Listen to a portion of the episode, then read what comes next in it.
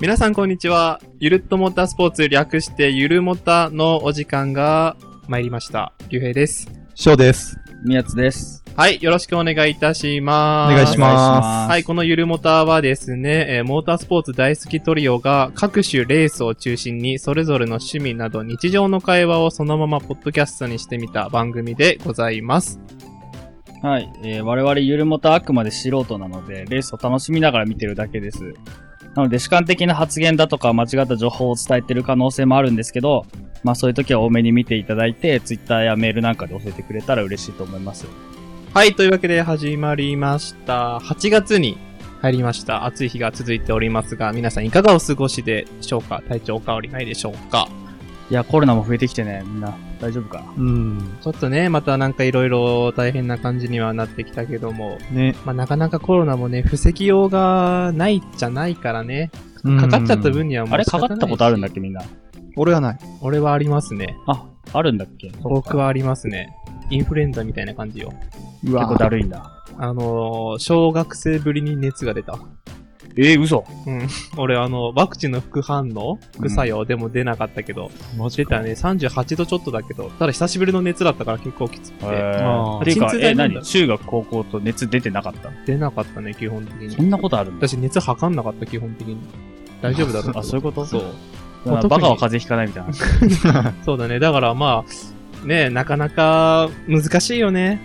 そうね。うん、まあ、仕方ないね、これは。そうだね。まあだからまあ安全にね、あのー時間を楽しむっていう面では、このね、ポッドキャストを聞いていただけたらなとは、えー思っていますので、楽いしいいね。番組にしないといけないわけですが、まあ個人的な話を知る、知ると、と知るとはい。俺そしてのしてくださ夏い。ね、あの俺、うんもともと汗かけない人間なのよ。へー代謝が悪いというかう、んで、ちっちゃい時からなかなか汗かけなくて、うん汗かけない気持ちって多分もう二人わかんないかもしれ全ないんだけど。然わかんないな。なんかね、ずっと熱がね、体にこもってんだよ。あ、うまく熱発散できないん。そう、だから部活あー、えー、中学校の時とか俺野球部入っててさ、うん。で、午前で練習終わって昼から家にいたんだけど、ずっとなんかちょっと暑い感じが続くみたいな。へえ。えーだから、なんとかこう汗かける人間になりたいなってことでさ、ここ数年は、とかここ最近は、あの、うん夏でもお風呂にちゃんとしっかり使ったり、サウナに行ったりして、うんだいぶ汗が改善されつつあるんですけど、そんなことしてる間に、そのサウナがすごい好きになって、うわ一個自分の趣味の一つになってんのね。うんえそう。で、あのーまあ、よくサウナ行くんだけどさ、俺一回、ね、ショートも一回サウナ行ったことある、有名なサウナがこの辺にあるのよ。うん。ーそうなんだ。そう。で、そこにさ、 そこはなんかあの、本場、サウナの本場ってフィンランドだったかなうん。の、サウナを再現したみたいなえサウナになってて、なんかね、いくつかサウナあるんだけど、その中の一個がこう、ちょっとした小屋みたいな中に入って、うんサウナを楽しめるよみたいな。うん。で、小屋入ると、左側に、あの3人ぐらい座れるスペースが1階にあって、で、ちょっと2、3段階段登ると上にまた2、3人座れるところがあって、うんで、サウナってやっぱ上に行けば行くほど暑いのね。うん。で、まあ俺は何回か行ったことあるけど、翔はその時一回も行ったことなかったから、うんじゃあお前一個だけ空いてたから、あった、暑い上の席が。お前そこ行けよって言って、翔に座らせて。で、俺下のとこで座ってたの ね。う。うんん。サウナってさ、サウナストーンって言って、まあなんか暑い椅子が置いてあって、ロウリュっていうね、サウナの一個大醍醐味。こうそこに水をかけると、蒸気がブワーって出てあ、あ、はい。瞬間的に。めっちゃ熱くなるのよ。はいはいはい。そう。で、まあそのロウリュ、えー、が、まあ一個サウナのまあ醍醐味なんだけど、うん。そのスサウナね、あの、一応札、なんか看板で書いてあって、ロールは最大でも2回までにしてくださいと。やりすぎるとあんま機械とかも故障しちゃうし、サウナストーン自体がこう冷たくなっちゃうからっていうので。うん。うん。まあ多くの人は2、まあ多くても3回ぐらいやるんだけどさ、たまたま俺の隣に座ってた、えーおじいちゃんみたいな人がさ、俺にロールしていいですかって、まあサウナのマナーって一応みんなに聞くのね。あうんああ、いいですよって言って。まあ、ショーも上で暑そうだけど、まあいいだろうっていうことで。うん。えー、そしたら、 そのおじいちゃんがロウリュ始めるわけですよ。なんとね、は2回しかやっちゃいけないところ、うん。 13回だっけめっちゃやってたね。 ?13 回ぐい。らい水かけまくるのよ。うん。あ。もうね、7、8回目ぐらいから、うん俺笑ってたよね、 もう。え、まだやってんのみたいな。どんだけやんのみたい な。で13回やってさ、で、え、それはもう何すっごい熱くなる。で、いやね終わった後、翔と二人で出て、翔に言ったのよ。うん。あの人13回やったけど大丈夫だった って。そしたらなんか、肌が焼け死ぬと思ったみたいな。なんか、その人はさ、ロウリュしても、そんなに熱くならない場所にいたんだって。そうそう、あー俺ら下にいるから、そそういうんことねな暑さを感じないんだよ。で、あー俺そうなん3段目にいたから、俺だけめちゃくちゃ熱くなるってい うさ、もう地獄みたいな暑さっていうのがあって本。当にね、そう。で、面白い。そう、そこはなんか俺の中でそういうロールが面白い場所ってイメージがあってさ。うん。で、なんとここ最近ですよ。もう一回僕行ったんですよ、そこに。うん。そしたら、 また他の友達と行ったんだけど、うん。あの、一人若い男性がね、来て、うん。まあ、ロールしていいですかって聞いてきたから、あ、いいっすよ、みたいな。どんどん熱くしてくださいよ、みたいなやつで、ちょっと話盛り上がって、まあ、ロールしたんだけどさ。うん。そっからまたしばらく経って、まあ、その人ももう暑いから外に出るよってことで、うん。立ち上がって外に出て行こうってしたその瞬間によ、うん。その人が、2、3回うん、ロウリュだけして、うん。出てったのよ。置きロウリュをされ て。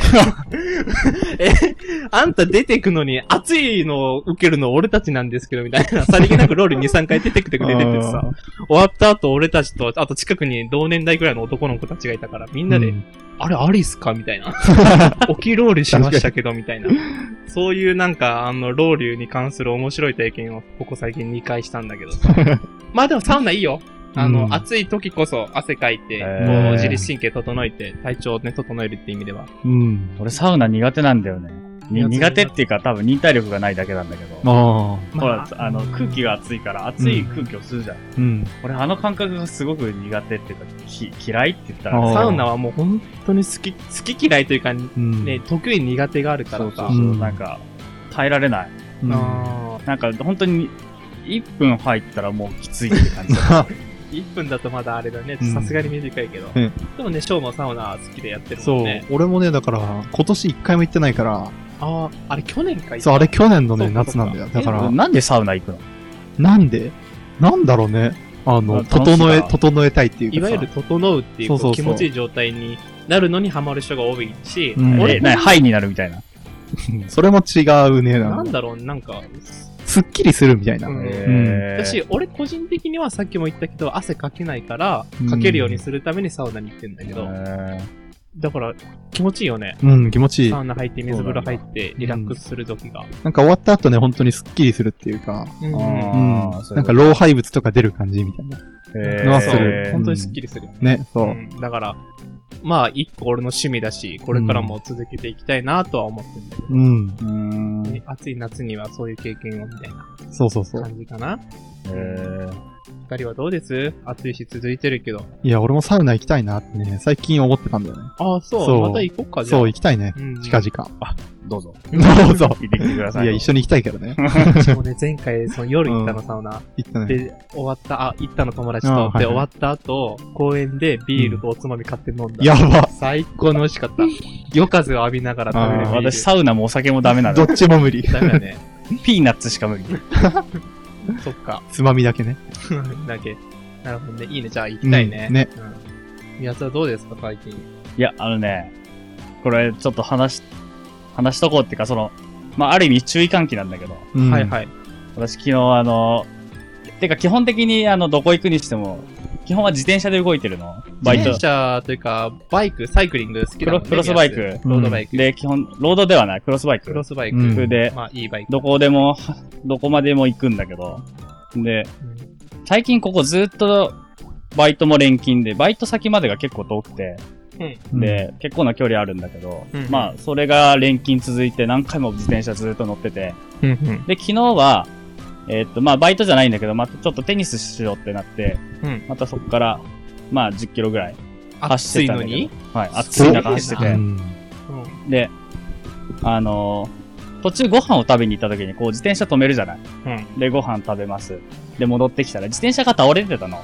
うん。ああのーまあ、多分風で倒れたんだと思うんだけど、まあよくあるよね。自転車そう倒れるの。それをこう戻す、まあ、戻して乗るじゃない。うんうんそしたらなんかあの、ギアの入りがあ、うんおかしいっていうか、うん明らかにギアがずれてるの。ギアが、ずれてる。だから、2に入れてるのにうん。 3に入ってるみたいな、あー、あーはいはいい実際。は。で、おそらくもうそれ最初思ったのは、その、いわゆるディレイラーっていうんだけど、うんギアをこう変換させる部品があるんだけど、うん。それが多分衝撃で曲がっちゃって、あーで、それで、なんかギアがおかしくなったんだなと思って、うんうん。で、そこからまあ、しょうがない自転車に持っていくしかないかなと思って、うん。しばらく乗ってて、はいはい。で、またそれなりの長距離走って帰ってきたの。うんで、帰ってきて気づいたんだけど、うん。うん。とりあえずスタンドを立てて、こう、自転車立たせるじゃないうんその時に、その自転車がすっごくバランスが悪くて、うん。おう。で、なんか、なんだろう、こう、ものすごく、スタンド側に、すごいこう、な倒れそうになってくる。あ本来ーならちゃんと立つのに。そうそうそう。んこれが、うわ、なん、なんかおかしいなと思って見てたら、うん。どうやら後輪がめちゃめちゃ緩んでて、自転で車、の後輪自転車の後輪が緩んでるのよ。うん。で、もうその時には、自転車持ち上げたら、後輪外れちゃうようなぐらい。安静フリリースじゃん。F1 そうオレンのジピッあトオでレンジボールだよね。やばほんとそんな感じ。うん。で、うんあの、で、結果的にそのギアの原因ってそれで、うんだからもうそっからずっと緩んでたんだよね。つまりタイヤが外れそうになってたってそこうとそう、なんだ外れかけた状態ずっと乗ってて。で、ほうこれがまた意外と気づかないもので、なんで、ギアがね、おかしいのを思ってたけど、うんそのタイヤだと思ってなくて、え乗り心地は変じゃなかったのいや、そんなに違和感はないの。だマからジか本当にギアだけう思んってたの。で、まあとりあえず、そういうことが判明して、怖っと思いながさら、すがに怖いね。タイヤ閉めて、ね。やって、まうあ、んそれで結果的にギアは治ったの。あまあ、良かったって言っていいかわかんないけいやど、うん怖いよね。とりあえず事故はなくてよかったよいや、ね、よかったね。走っててね、急に一輪とかになったら。いや、一輪車。それジャグリング始めて。いや、笑えない、大笑学でえねえおよ。金もらったらいいのに。やば。そう、だけど本当に、これね、多分、まあ自分がちょっとメンテナンスを怠ってたのもあって、あちょっと、これみんな自転車乗る人は本当に気をつけてほしい。定期的にタイヤの緩みは確認した方がいい。まあ、3人ともね、自転車はまあある程度、うん俺も乗ってるし、ね、なかなか怖いからね、そういうのも、ちゃんとそう点だから検するあな。ギアとかの入りがおかしくなったら、とりあ えず、氷タイヤまずタイヤを見てくださタい。イヤ疑うんだ。 めったにないと思うけどね。まあなんかね。下手したらいたずらなんじゃないかなって思ったけど。そそれは普段から宮津がなんか、いじくってるからとかではないのまあ、いじるけど、絶対その辺はちゃんと締めるし、タイヤなんてそれは一番締めなきゃいけないから。確かにね。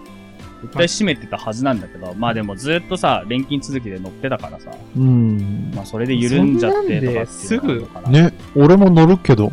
うん乗るも乗そうるけど。一度もないからうな。ん。だから、まあ、ちゃんとね、原因がわかるといいね。うそうんね、うんちょっと怖いよ、本当に。ぜひ、今聞いてる人でわかる人がいたら、あの、今日は本当にあの、注意喚起ラジオなんで。待ってます。うはんい。なるほどね。てな感じで、まあ、え3人とも過ごしてますが、ここ、え2週連続かな、うんえー F1、えーサマーブレイク前の2連戦ございました。フランスとハンガリー。で、はい今回は、えーまあ、この2つをね、振り返っていこうかなと、えー思ってますが、準備はよろしいですかはい。はい。はい。まあね、えーここ2戦見て、まず思ったのは、メルセデスがだいぶまた来たなと。まあ、復調っていうかうん、うん、まあだから、うんいろいろあるけど、まあ、なんだろうな、またここ2戦の表彰台っていうのも顔ぶれがちょびっと変わって、いろいろあったなと思うので、まあね、振り返っていきたいなと思います。はい、まずフランスグランプリですね、ポール・リカールで行われました、えーフランスグランプリ。個人的にサーキットがすごい好きなんで、個人的には。ああ、面白いのよ、あのサーキット。見る分にはなんか変だけど。うん。なぐんねかぐね。面もあるよね。面もある し、赤白の線もあったり、ねねそうそうそう赤、青、青か。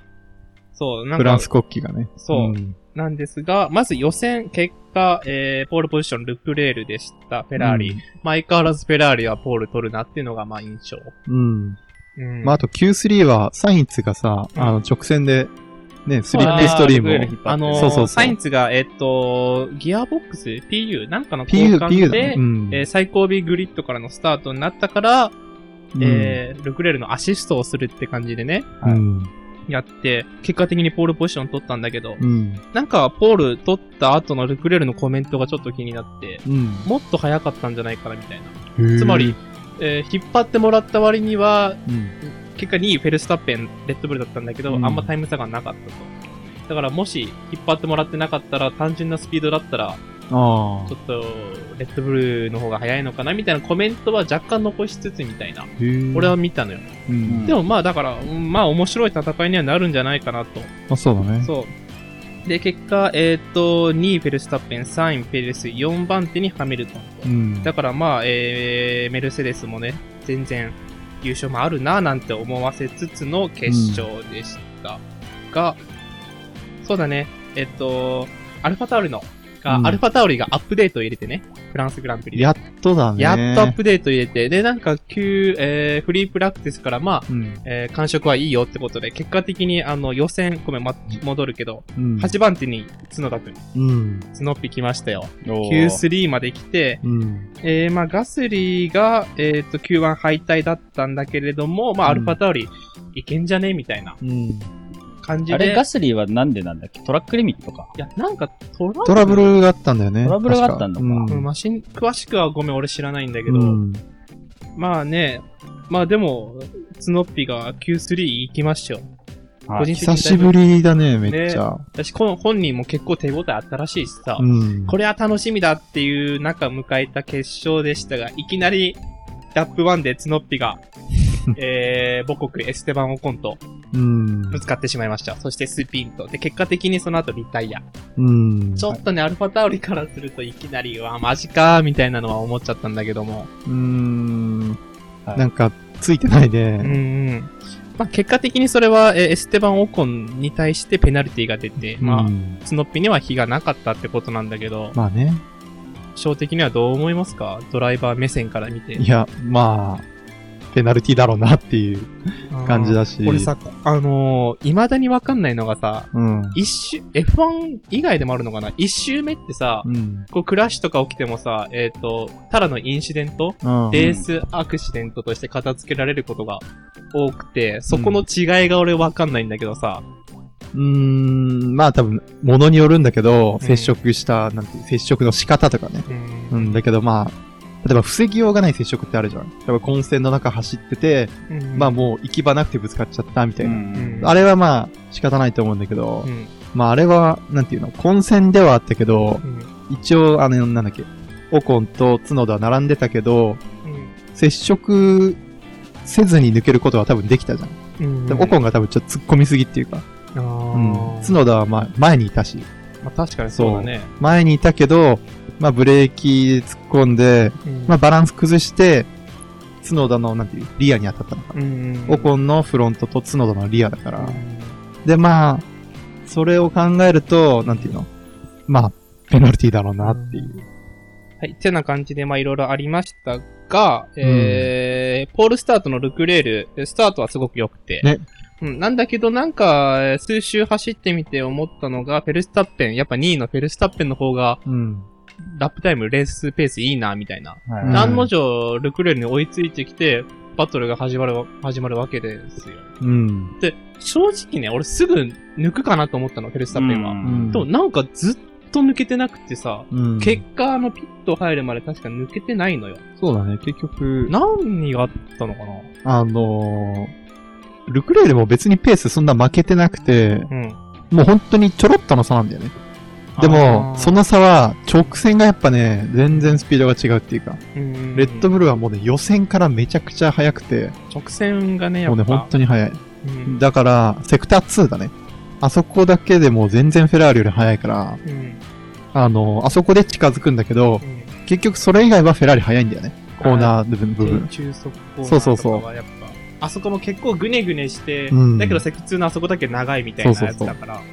だから多分その違いで結局抜くには至らなかったんだよね。あー、うんなるほどね。私、まあね、フェルスタッペンからしても早く抜かないとどんどんね、タイヤうんもあれっていうことで、これちょっとワンチャンルクレール全然これ勝てるななんて思って。そうだね。案の定、途中からはもうフェルスタッペンもタイムちょっと落ちてきて、うんむしろルクレールが良くなってみたいなう感じでん、。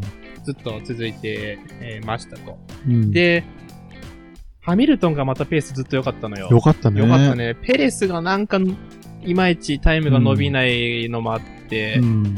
あの、まあ、1位、2位はだいぶ早いけど、3番手は圧倒的な速さでまたハミルトンが追い上げるみたいな感じうで、ん。これはタイヤ戦略がまた物言うんじゃないかな、みたいな風には思ってましたと。うん。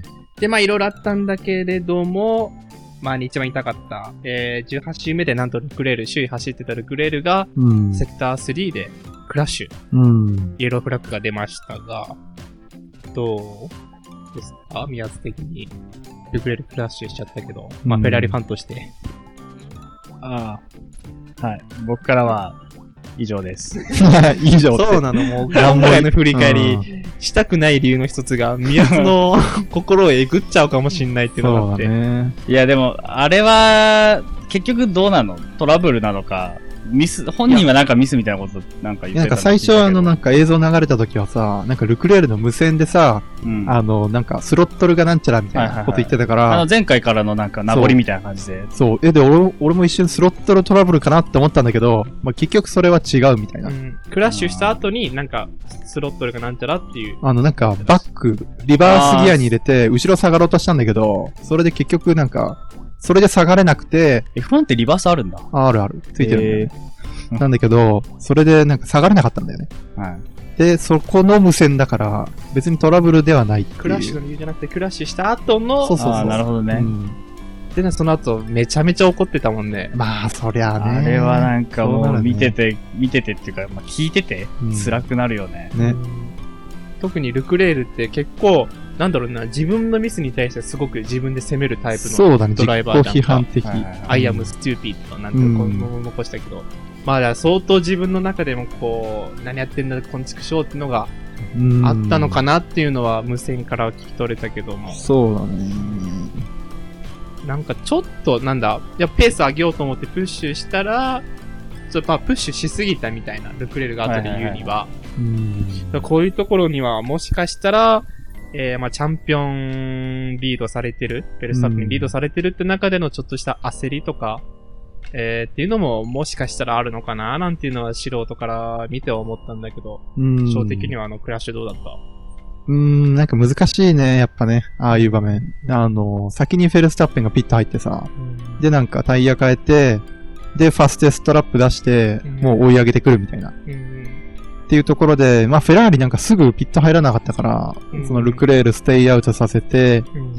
で、走らせてたんだけど、多分あの段階ではもう、なんていうのもうタッペンに前に出られてたんと思うんだよね。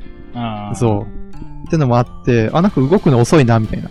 あ、まだ走らせるんだいつ。もなんか遅いよね。うん遅いっていうか、遅それってさ、なんかタイヤのアドバンテージがあるのかなって思うんだけど、ないね、あの段階では。うんそういう意味で遅らせてるわけではないっうん、多分シンプルに、なんていうの判断が遅いだけだと思うてけいうど。話なのうかな。ん。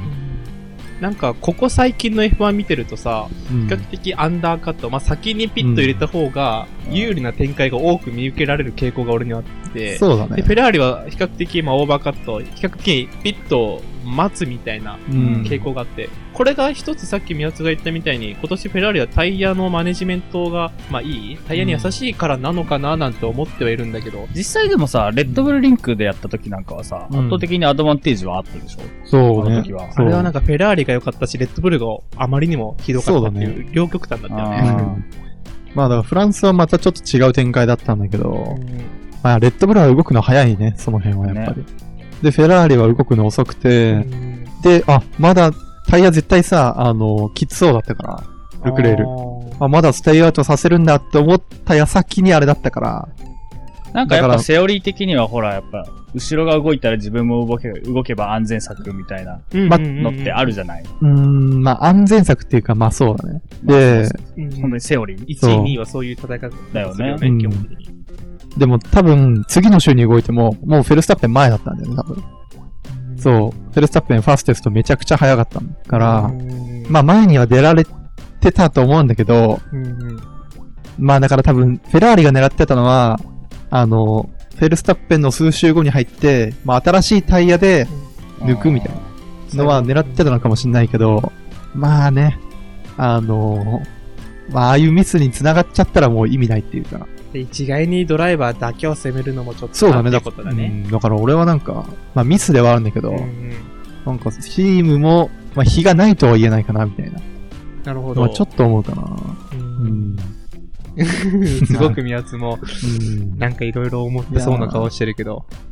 はい。じゃあ僕は特に何も言うこ とはない。喋ってくれお前が喋らんとあかんのや。うん。まあ、ショックだよね。次回に期待し、あ、次回とい うか、これからえねー、期待そう。ね、これねそうかそらう夏休み明けに期待と。うんまあ、ただ、えーその一方で、サインツがね、あの、うんすごくいい走りを見せてくれて、そう。もうすぐに、えいやー、ポイント痺れたよ圏内入って、どんどんどんどん来てて。うん。で、結果的にサインツもすごくいい、えー、ドライブをしたんですよね。うん。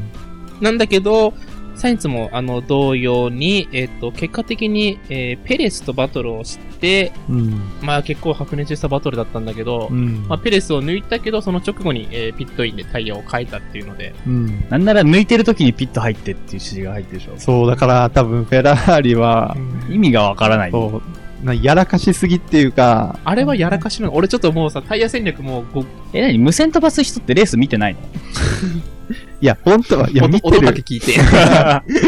うんしかも多分ヘッドホンしてる から音もあんま聞こえないけどね。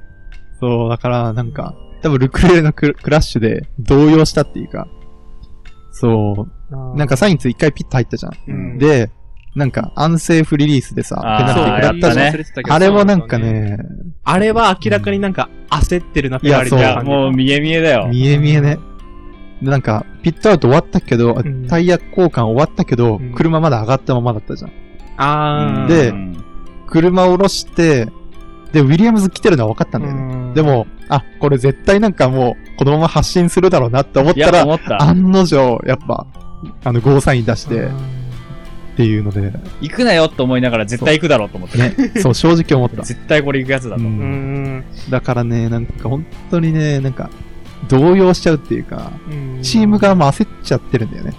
うんやっぱそこはね、落ち着いていかないとなっていうのは思うんだけどね。まあ、フェラーリの今年の一個大きな課題でもある、こう、ドライバーとチームがうまくこう、噛み合ってないというかさ、うんハマった時は圧倒的な速さ見せるんだけど、ねそこはなかなかハマりにくいっていうのが今年フェラーリ見てて思うんだけど、うんまあそれがまた一個顕著に出た例なのかな、みたいなのが。本当にそ思うった。ね。サインズ本当にね、いいドライブししてたのよ。うんいや、ペレスのバトルは本当にかっこよかった。ね、かっこかよかっったこね。よかった。ね。これ俺した。そう。うんけどなんか、すごく邪魔があった。 そう。うん。そうなんだよね。で、まあ、ペレスからしても、まあ、えー、なかなかペースが上がんない中、多分タイヤもきつかったのかな。うんずっと、頑張っててう。んで、残り最後、収集ですよ。うん。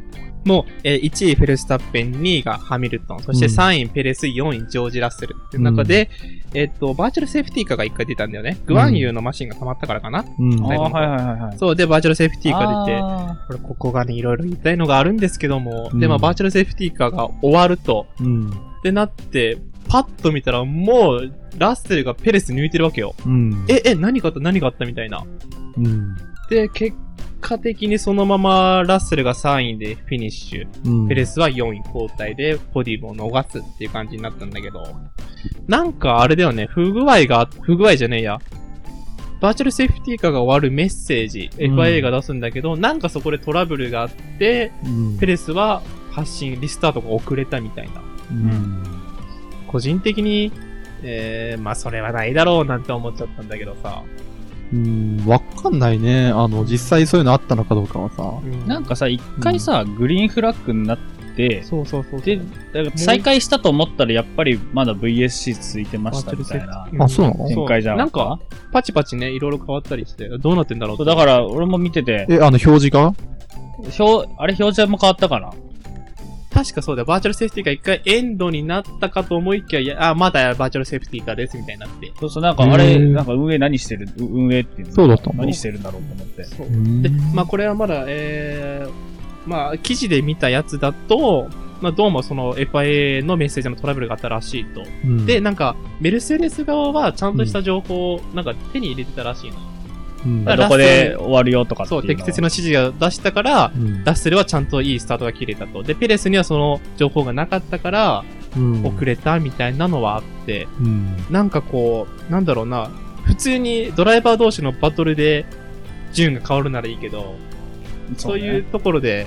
しかもバーチャルセーフティーカー明けっていうなんかいろいろね、グレーゾーンの中で、なんか順位変わっちゃって、ちょっともやっとした感じはえ残ったかなっていうのが個人的な。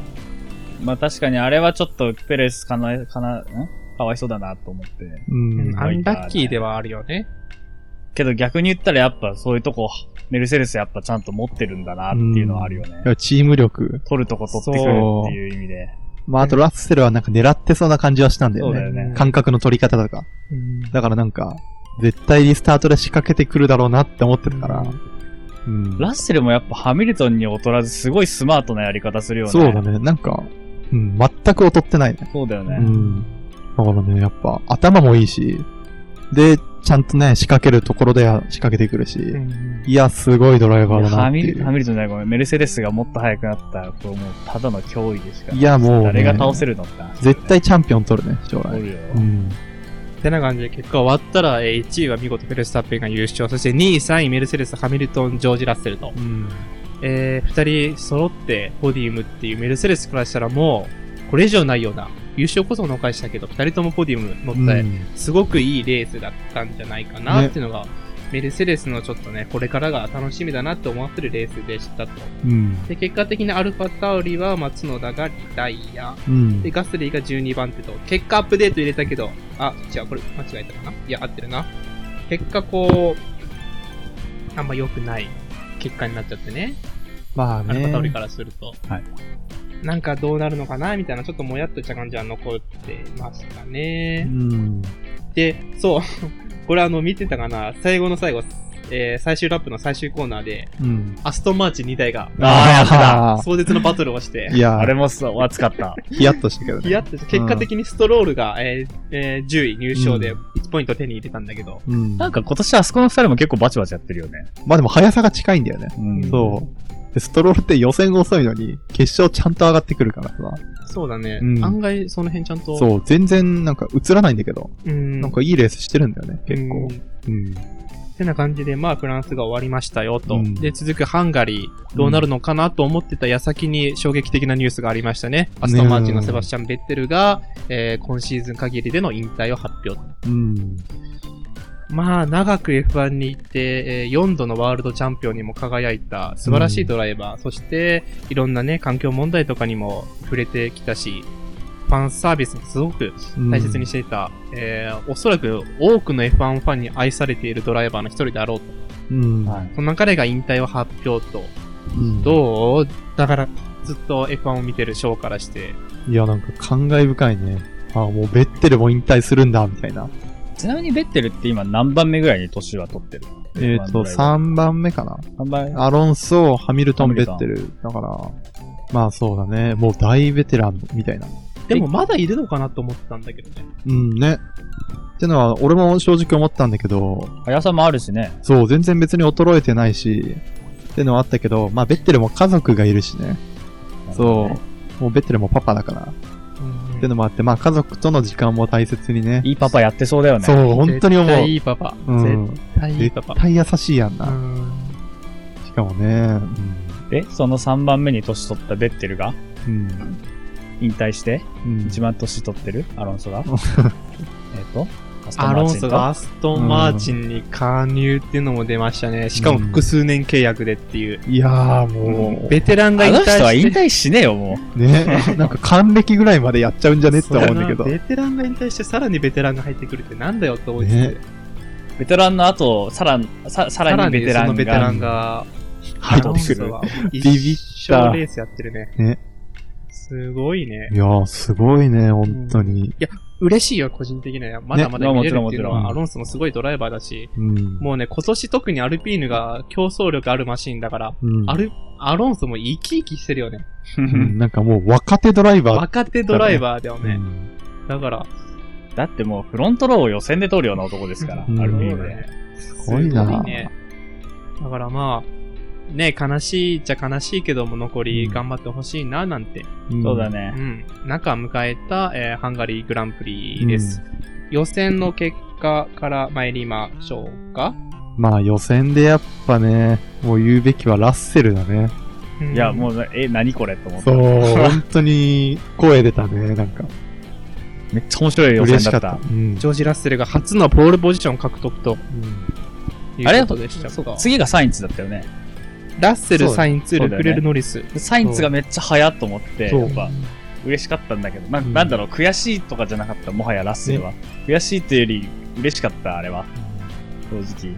まあ正直、なんだろう、その実力からしたら取って全然驚かないんだけども。まあね。うんまあ、なかなか今年のメルセデスっていうマシンと、っうんていうのもあって、まあ初のポールっていうのもあってね、結構ここは話題を呼んだよね。うん。うん衝撃だった。ね衝撃、なんか、あのー最速ラップもさ、パープルって言って最速ではなかったんだよね。ああ。全部部。自己ベスト、自己ベストで来てて、繋いだら最速だったっていうさ。まとめ上げたね。そう、本当に綺麗にまとめたなってかっいう。こいいね、あれ。そう。で、すごいハわミルトンがちょっとトラブルがあったんだ。うん。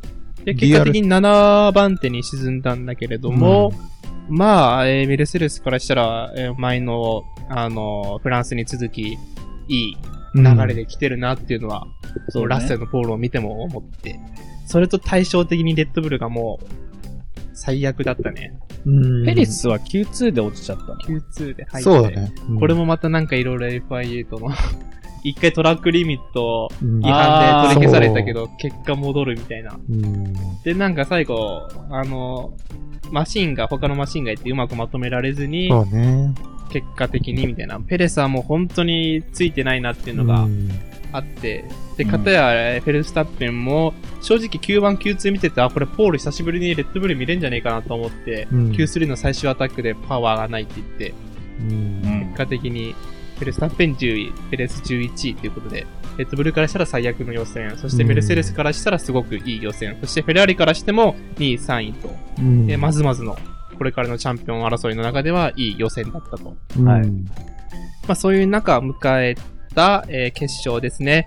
えー天気がすごく不安定なね。ハンガリーグランプリでしたけど、なんか予選とかとさ、全然コンディションが違ったから、うんあのー、まあ、なんかあるだろうなとは思ったよね。うんうん。なんか雨がポツポツ降ったり止んだり、雨が来るのか来ないのか、本当に。に微妙な中、はい。行われた、えースタートですが、結構ストラタジー、タイヤ戦略も分かれたね。うん。えーメルセデス、ラッセルはソフトタイヤと、で、うんフェラーリはミディアムタイヤでスタートと。うんまあ、路面コンディションもね、結構、あの、これまでと違ったと思うから、多分それで戦略分かれたと思うんだけど、うん。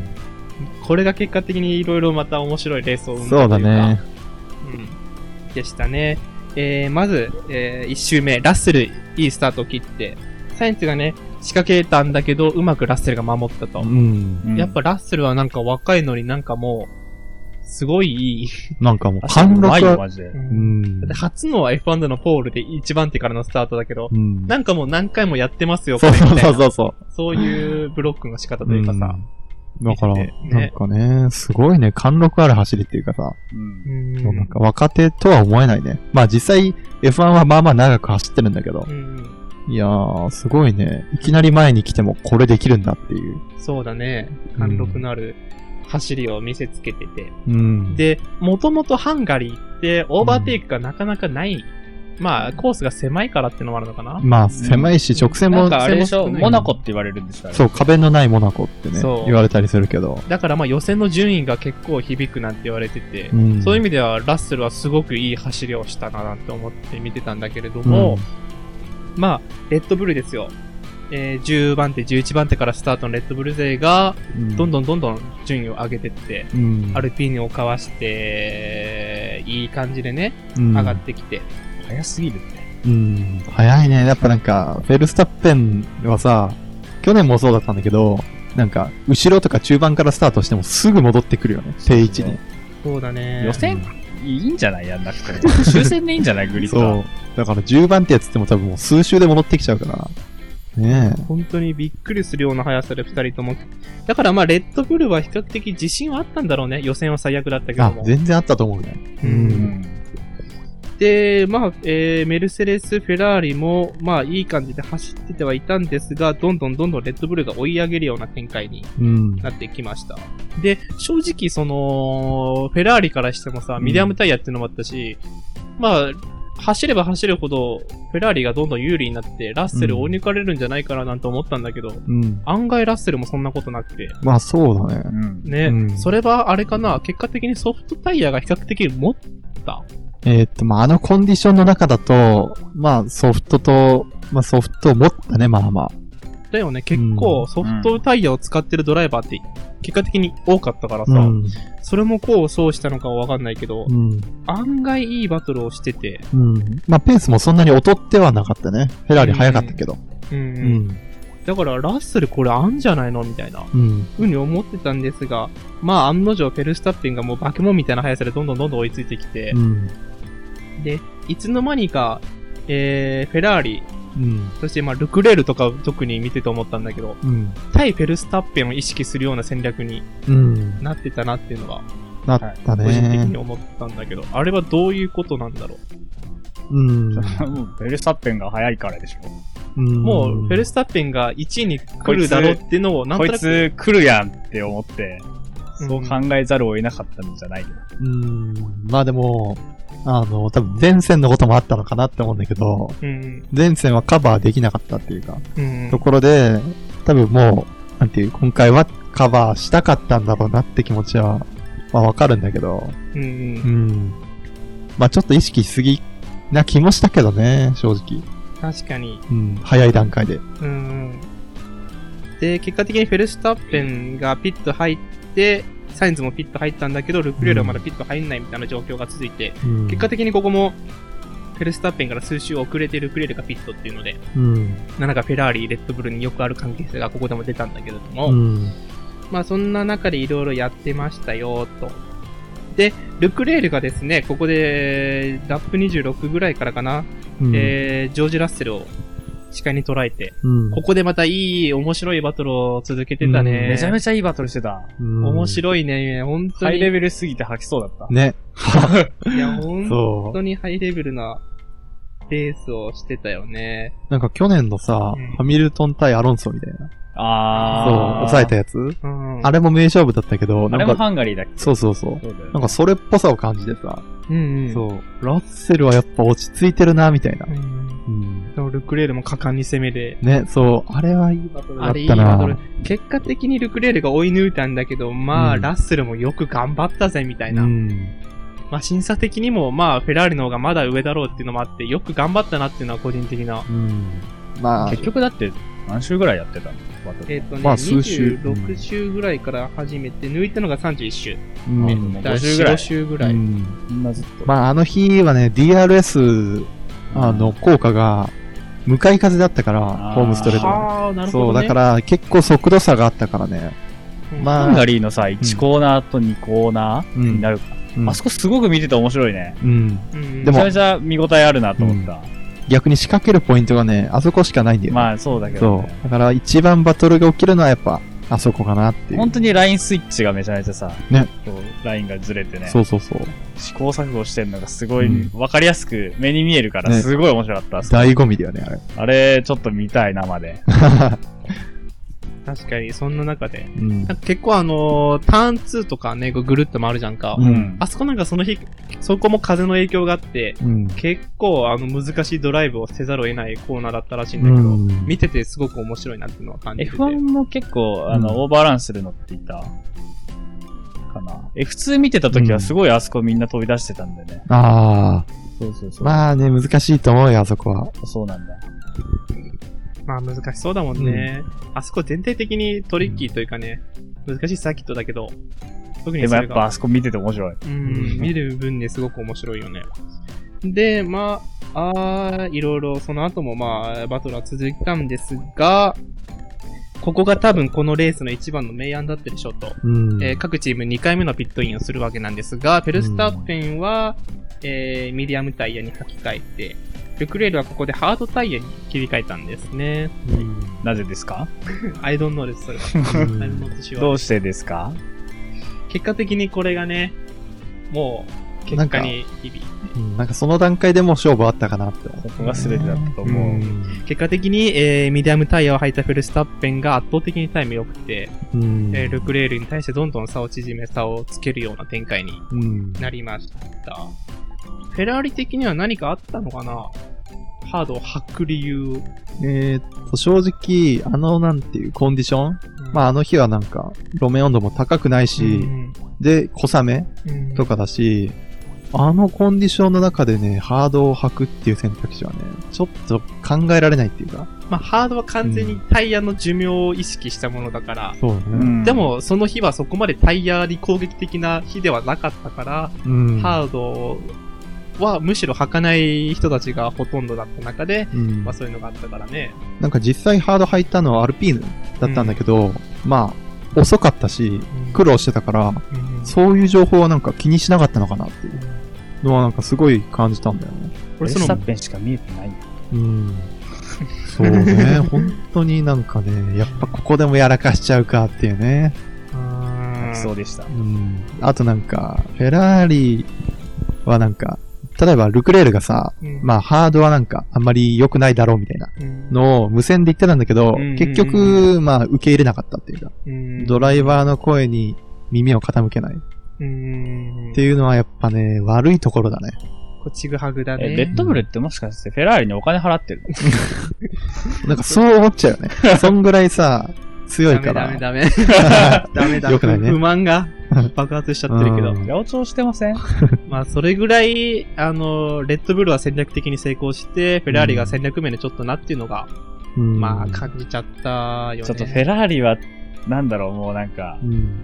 呆れてしまうぐらいのストラテジーで、うん。うんまあ、あくまで素人ではあるんだけど、うんやっぱ素人目で見てもそう思ってしまうぐらい、ちょっとなんか、最近ね、まあね、なぜ流れが良くないっていうか、悪いね。戦略が良くない。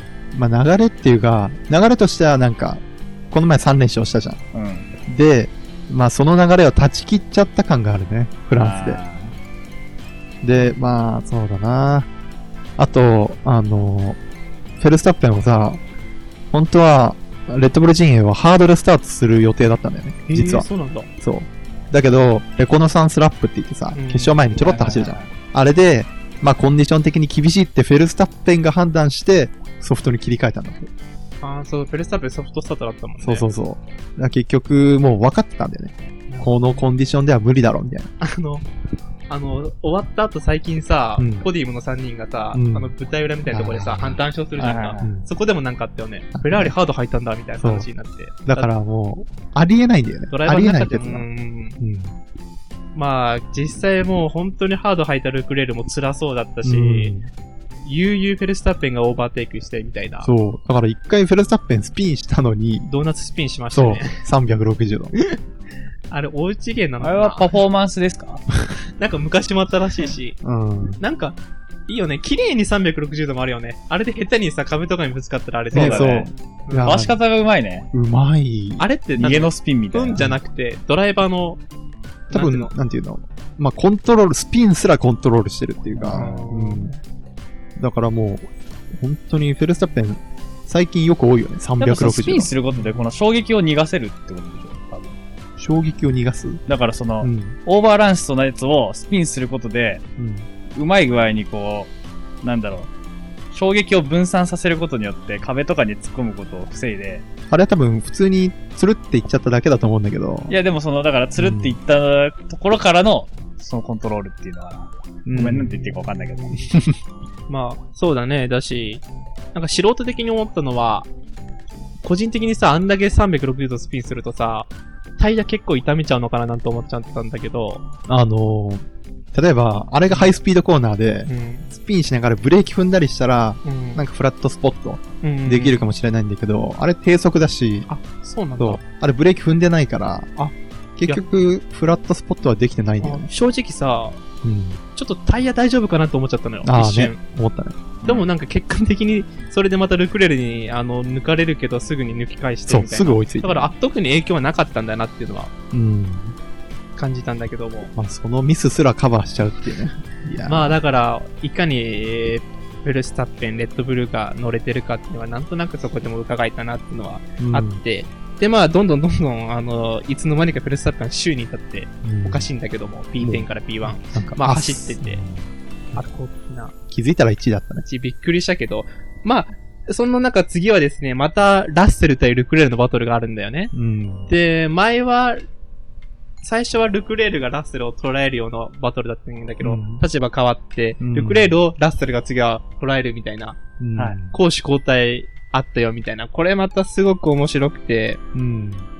やっぱラッセルん乗れてるなっていうのをまたここでも感じて、うん。うんまあ、フェラーリ、ね、ルクレールがタイヤハードっていうのもあったけども、うん。まあ、結果的にラッセルがオーバーテイクを、うん。やっぱ、ハードじゃ戦えなかったね。とてもだけど。うんでも気になったのがさ、ルクレール結果的に最後、えっ、と、ソフトに履き替えて、うんもう一回出たでしうょ。ん。でもペレス取られなかったよね。だからなんかソフトでもあんまり速くなかったんだなんかマシン自体がなんか、いまいち決なんまっかてねかっ、た違和感があるみたいな。無線で言ってたし、そう。多分やっぱあのコンディションだとパフォーマンスが微妙だった気がするんだよね。あの、同じようなことをハミルトンもして、ユースロのソフトタイヤで出て、結果的にそれが競速的にラップを刻んで、うん結果的にラッセルをもうオーバーテイクして、ハミルトン2位っていう、7番手から2位に行ったわけなんだけども、うん同じ作戦を、同じようなことを、まあ、結果的にルクレールも最後やったわけなんだけども、うんまあ、ペレスを抜こうっていうことでね。うん。結果的に抜けず、まあ、途中、えーバーチャルセーフティーカーとかもあったけど、どっちみち、なんだろう、フェラーリはタイヤが合わなかったのかな。うーん、まあそうだね。多分原因はいろいろあると思うんだけど、まああのコンディションだと、まああんまり適してはなかったのかなっていう。でもさ、もともとハンガリー始まる前にさ、ここはフェラーリめっちゃ強いんじゃないかみたいな。なんかレッドブルも半分諦めてた感じなんだよ。うん。ここがリミテーションのレースになるみたいなこと言ってそうただんねだけど、なんかこうあったのかね俺も詳しいことはわかんないけどさ。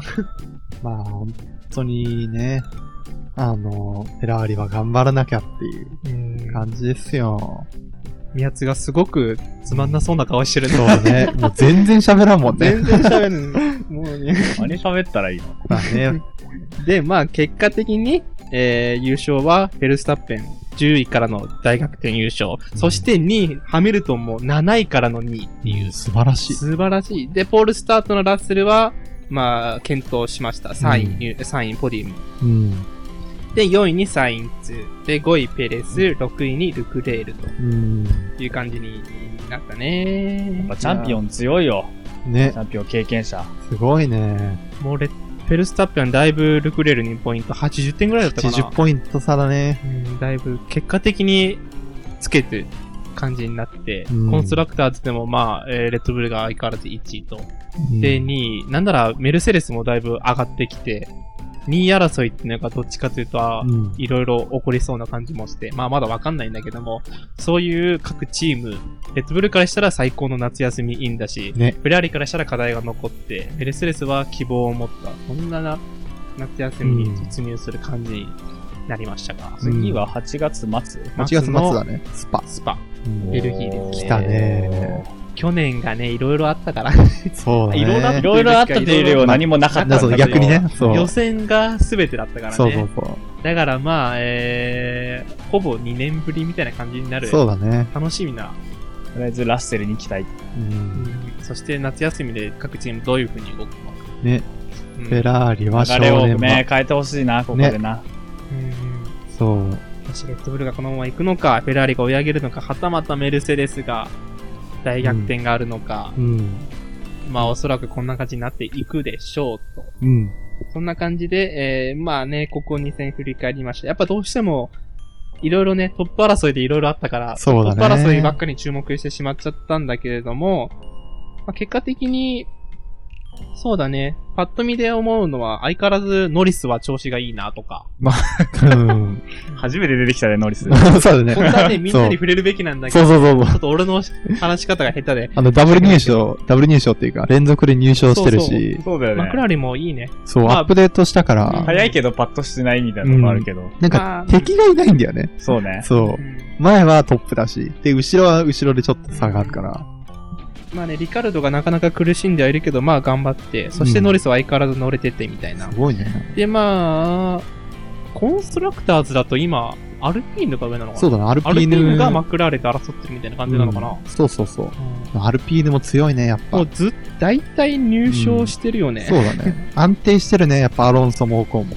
いや、本当に結果的にハンガリーも8位、9位でダブル入賞だし、うん。安定した強さをうん。見せてはいるよね。ハード履いたのにね、すごいな。ねアルファロメオはどうですかアルファロメオはそう ですね、えー、ボッタスがね、リタイアしてしまって、からな。なんかまだ信頼性がちょっとね、 なんか、アルファロメオあるあるみたいなとこはワンワンチャン感じちゃうよね。まあフェラーリ積んでるからね。うん。僕はアルファロメオも好きなんですけど。そうだね。 フェラーリ系が好きだもんね確。かに。で、グワンユーもね、結果的にポイント取れなかったんだけども。でも、うん、なんだろうな、ボッタスとか、まあ、グワンユーもなんだけどさ、予選とかもすごくいい位置にいることも多いし、全然、まあ、本当あと、マシンパフォーマンスというか、信頼性、そうだうね。んドライバーは二人ともすごくいいし、そう、めちゃくちゃいいし、パフォーマンスもあるから。うんなんか二人とも安定したドライバーだよね。そう。あの、グワンユーとか特にさ、うん。なんだろう、総合型のドライバーとそういそううか、そう。なんうか、んルーキーのやらかしがないよね。んそうだねそう、やっぱすごいな。一歩いあ常に引いて考えられるようなそドうそラうイそうバーっていうのは感じるし。うん。だからここがね、もうちょっと来てくれたらさらに中断争い面白いことに。そうだね。で、アルファタオリは結果的に今回も2台とも入賞できず、うん。ガスリー12位、そして角田は19位。うん。うーん、って感じだね。まあ、1ヶ月あち空きますから。う。うんん、まあここれこもフェラーリと一緒で流れ変えてほしい変ね。えてほしいね。うんだからまあどうなるかわかんない後半戦ね、本当に楽しみだから、そう。えーまあ、えー夏休みに入りますけども、これからどうなるのか楽しみな、えー F1 でしたと。うん。はい、てな感じで今回は、えーフランスとハンガリーの、え2戦を振り返ってみました。はい。えーまあ、宮津が死んだような顔をする展開になりましたが、 そうまだだまだわね。からないので、本当わかんないね。うんうん、期待しない期と。待して。僕はチームを信じるだけなんで。そうだねはいはいもううん。じゃあ、小 SNS の告知お願いいたします。そして僕たちは Twitter もやっています。アカウント名はアットマーク、ゆるもたポッドキャスト。ゆるもたはローマ字で、ポッドキャストのスペルは podcast です。ぜひフォローお願いします。はい。というわけで、また次回お会いいたしましょう。F1 とかね、GT とかレースはなくても僕たちのポッドキャストはあるので、ぜひ聞いてください。それでは、バイバイ。バイバイ。お疲れ様です。